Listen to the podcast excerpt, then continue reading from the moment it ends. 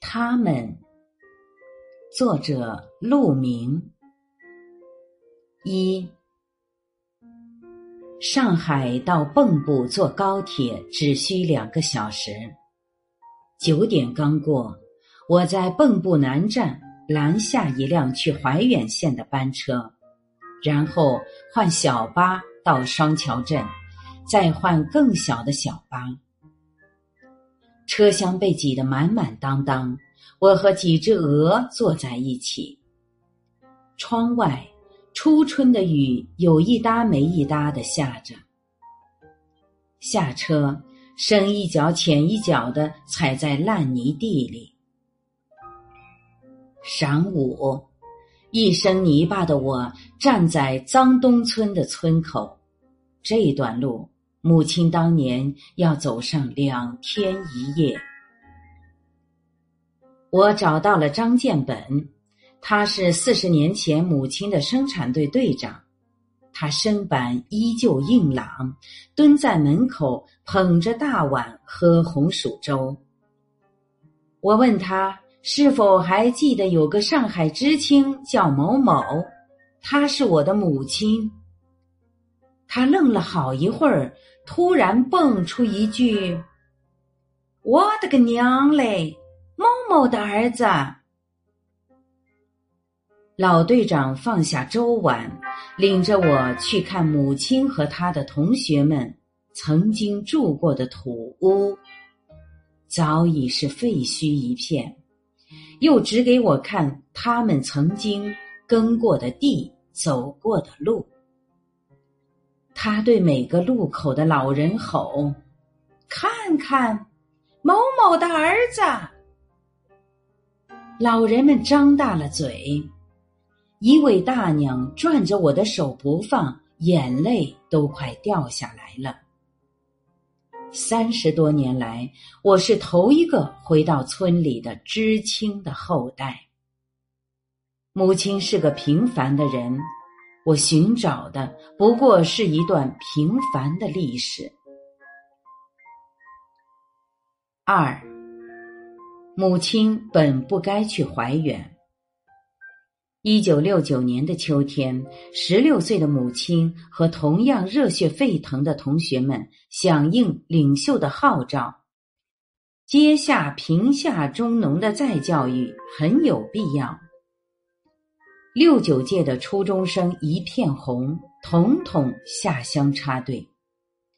母亲的第一志愿是黑龙江呼玛，因要到最艰苦的地方去，外婆心疼她身体弱，偷偷去学校找老师，把志愿改成了离上海较近的安徽省怀远县。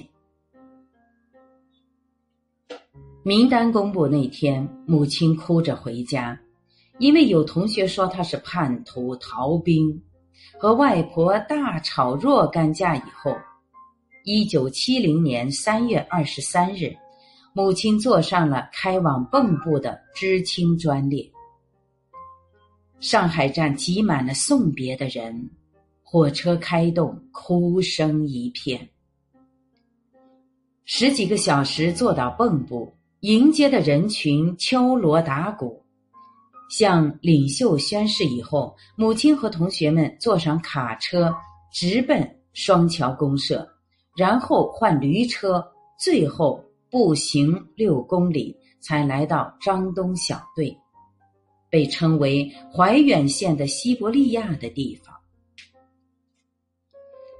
迎接知青们的第一顿晚餐是绿豆菜米饭。黑乎乎一坨，上海来的姑娘们头一次看见这样的吃食，不知如何下口。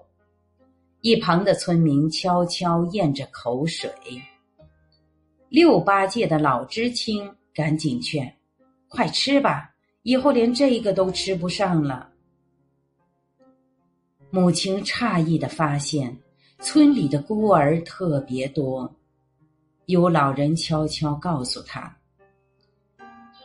一九六二年断粮了，连树皮都被扒光。年轻的父母听不得娃儿整整夜整夜的哭呀，一口稀粥留半口给娃。实在没力气了，就卸下门板，躺在家里等死。母亲和另外四个上海姑娘住一间黄土夯的屋子，每天天不亮就出工，耕地、除草、打谷、喂猪。夏天看瓜田，冬天磨豆腐。晚上点着蜡烛学习领袖的著作，写心得体会。最辛苦的是抢收麦子。早上四点不到，生产队队长张建本的起床号就吹响了。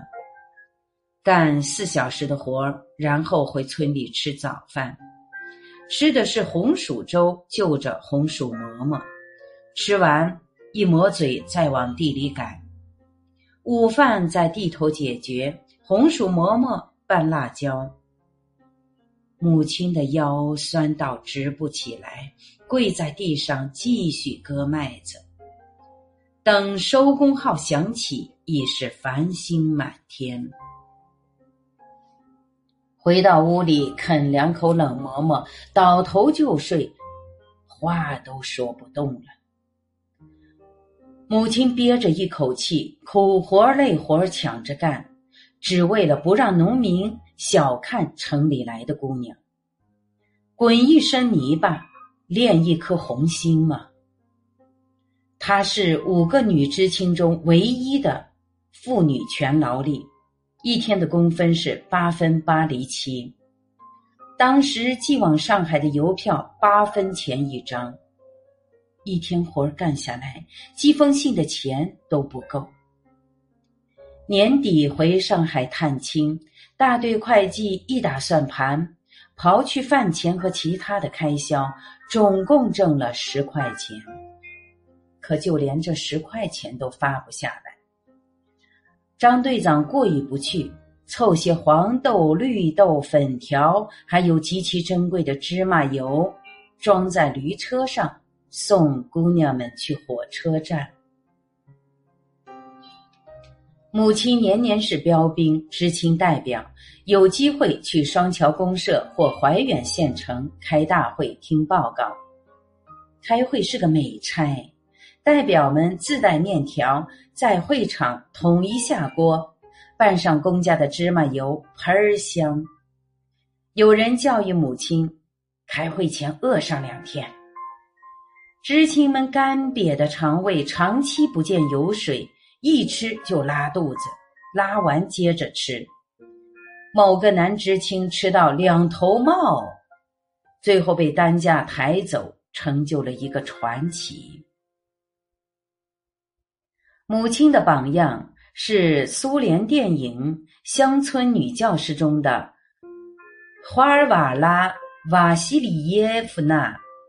她的梦想是考上复旦大学中文系，毕业后当一名瓦西里耶夫纳式的乡村女教师。那个时候上大学只有工农兵大学生一条路。一九七六年，公社下发一个读大学的名额，所有人都觉得非母亲莫属。公社领导找到他，语重心长，循循善诱。让他把名额让给另一个姑娘。组织考验你的时候到了，明年，明年一定送你读大学。母亲答应了。不料，一九七七年形势突变，工农兵大学生被取消，恢复高考。母亲让外公寄来复习资料，每晚看书到深夜。白天照样干活不巧的是，考前一个月，母亲急性肝炎发作，病危电报发到上海，向来严肃的外公流泪了。三，母亲说，一九七六年毛主席逝世的消息传到公社。他哭到昏死过去，那时，他最大的梦想就是在天安门广场接受最高领袖的检阅，像无数狂热的少男少女一样，挥舞着红宝书，喊着震天的口号，任热泪横流。母亲说，她也曾迷茫，甚至动摇过。第一次是外公被打倒。第二次是听说饿死人的事情，第三次最为刻骨铭心。公社有三个上海男知青，是出了名的落后分子，从来出工不出力，一有机会就躲在屋里看书。一九七七年，三个人全部考上大学，风光的离开。母亲年年被评为标兵模范，到头来只落下一身的伤病。然而，今天他依然相信，相信自己其实是幸福的，相信这世界上最壮丽的是解放全人类的事业，相信人的一生应当这样度过。母亲爱看老电影。看到《英雄儿女》中的王成一遍又一遍呼喊着“向我开炮”，不觉已泪流满面。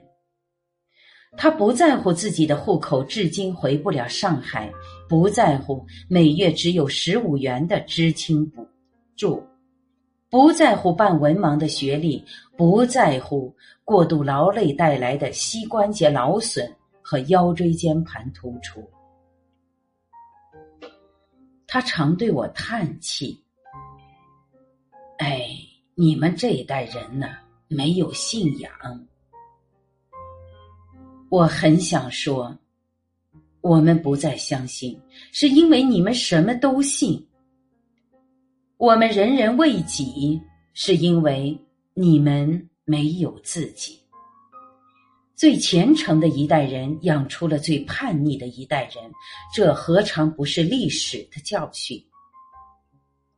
他们承受着历史的巨变，几乎从未为自己而活过。当国家需要眼泪时，他们纵情的哭；需要歌颂时，他们真诚的笑；需要奉献时，他们付出了青春和汗水；需要理解时，他们说无怨无悔。他们像入戏太深的群众演员，演完了所有的悲喜剧，拿着一份盒饭，默默的离开。他们从不讨价还价，命运却像个奸商。他们历经磨难，逆来顺受。时代一次又一次向他们索取，肆无忌惮，但这样的索取，也不是没有报应的。所有的意义和报应都留到了今天。我们这一代享受着时代变迁带来的物质进步，却不再相信这个时代。只需要看一眼他们。那些冠冕堂皇的词语便没了意义。四，两年前，他们组织了一次初中同学聚会。当年风华正茂的一代人，而今垂垂老矣。有人留在农村，成了最地道的农民；有人下岗多年，靠吃低保过活儿。更多人像母亲一样，日复一日的操劳，悄无声息的老去。没来的，有的是联系不上，有的已经去世多年。当然，也有人混得好。他们没忘记当初的理想，聊得高兴了，一首一首唱起当年的歌。从《东方红》唱到《流浪者之歌》，从莫斯科郊外的晚上唱到北京的金山上，一起用力的巴扎黑，纵然再也回不去了。我是主播零点，欢迎关注，谢谢您的收听。